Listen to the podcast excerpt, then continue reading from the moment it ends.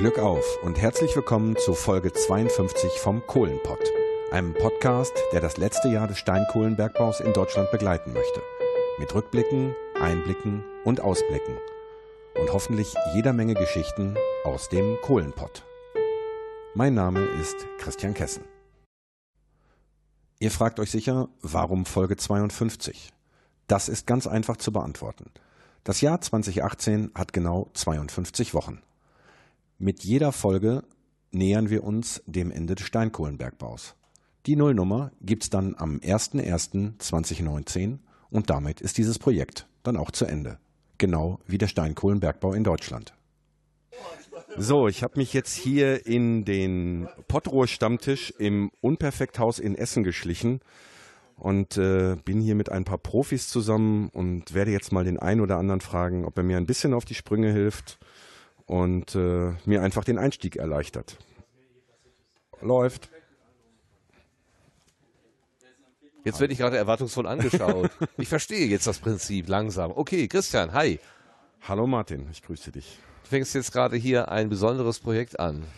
Äh, ja. Du willst etwas zu Grabe tragen. Ich möchte es nicht zu Grabe tragen, aber es ist äh, zwangsläufig so, dass es zu Grabe getragen wird. Was denn? Der Rohkohlebergbau. Der Steinkohlebergbau in Deutschland überhaupt generell. Wird zugemacht. Wird zugemacht zum Ende des Jahres. Die Förderung wird eingestellt zum 30.12.2018, genau. Dann gibt es den berühmten Deckel auf dem Pütt. Äh, das wird noch ein bisschen länger dauern, bis der Deckel drauf ist, aber zumindest ist die Förderung dann eingestellt. Weil Bergbau ist, äh, glaube ich, Jahrtausendbaustelle. Das heißt, ganz zu wird das Ding nie sein, aber es wird keine Steinkohle mehr gefördert. Genau. Es gibt viele, viele, viele Zechen im Ruhrgebiet, viele große, viele kleine Zechen. Viele haben auch schon zugemacht und von denen ist nur die Erinnerung geblieben. Die und Erinnerung und äh, ein paar Bauten stehen noch.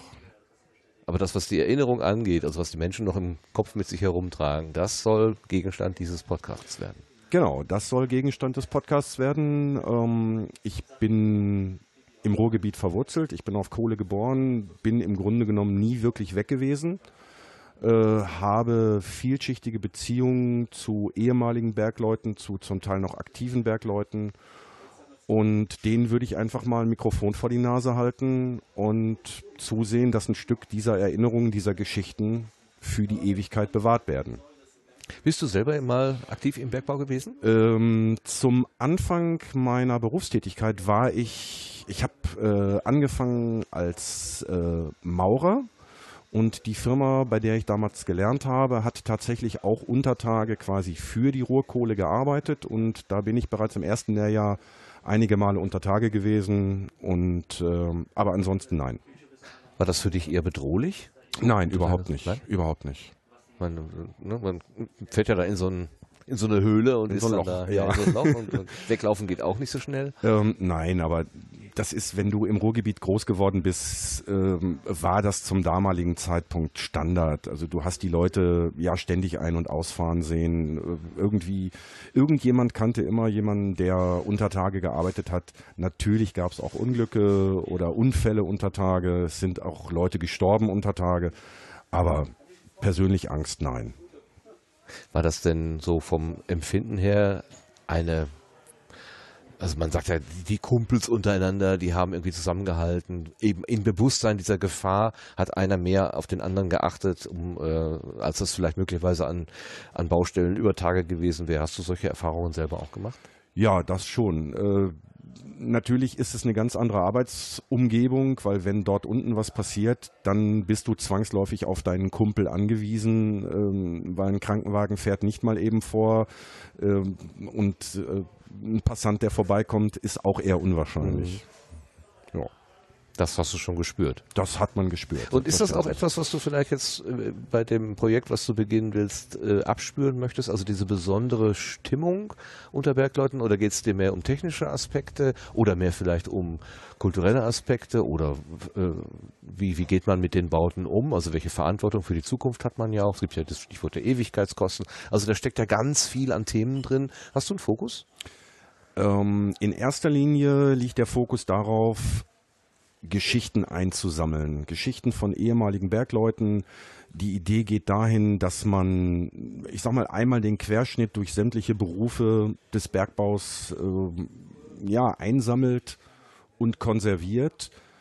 Und wenn dann noch Zeit ist, das Jahr ist auf der einen Seite lang, aber auf der anderen Seite auch kurz, die Themen sind mannigfaltig, kann man auch noch über Geschichte ähm, und ja, auch über die Zukunft reden, weil äh, Zechenbrachen werden wiederbelebt mit, mit äh, Hochtechnologie zum Teil. Kultur spielt mit Sicherheit eine Rolle. Ja, und das Ruhrgebiet ist groß und hat jede Menge von diesen Industriekulturdenkmälern, die zum Teil wieder bespielt werden, zum Teil leider auch schon abgerissen wurden oder auch noch abgerissen werden. Du willst also die Geschichte oder die Geschichten erzählen, die Anekdoten, aber aus der Perspektive der jeweils Betroffenen, die vor Ort gewesen sind. Genau, das ist der Hintergrund. Und eine Besonderheit hast du mir erzählt, hat dein Podcast erzählt nicht die Folgen aufwärts, sondern abwärts. Richtig, genau. Es soll eine Art Countdown sein. Deswegen hören wir jetzt gerade die Folge 52 oder nehmen diese Folge 52 auf. Geplant ist jeden Sonntag eine Folge in absteigender Reihenfolge. Und das ganze Projekt braucht natürlich auch eine Nullnummer, so wie es bei Podcasts üblich ist. Und diese Nullnummer wird die letzte Folge sein. Und die ist geplant für den 01.01.2019. Und dann ist das Projekt zu, genauso wie der Rohkohlebergbau. Ja, ich bin gespannt auf das, was kommt und sage Glück auf, Christian. Martin, ich danke dir für den Einstieg und sage ebenfalls Glück auf.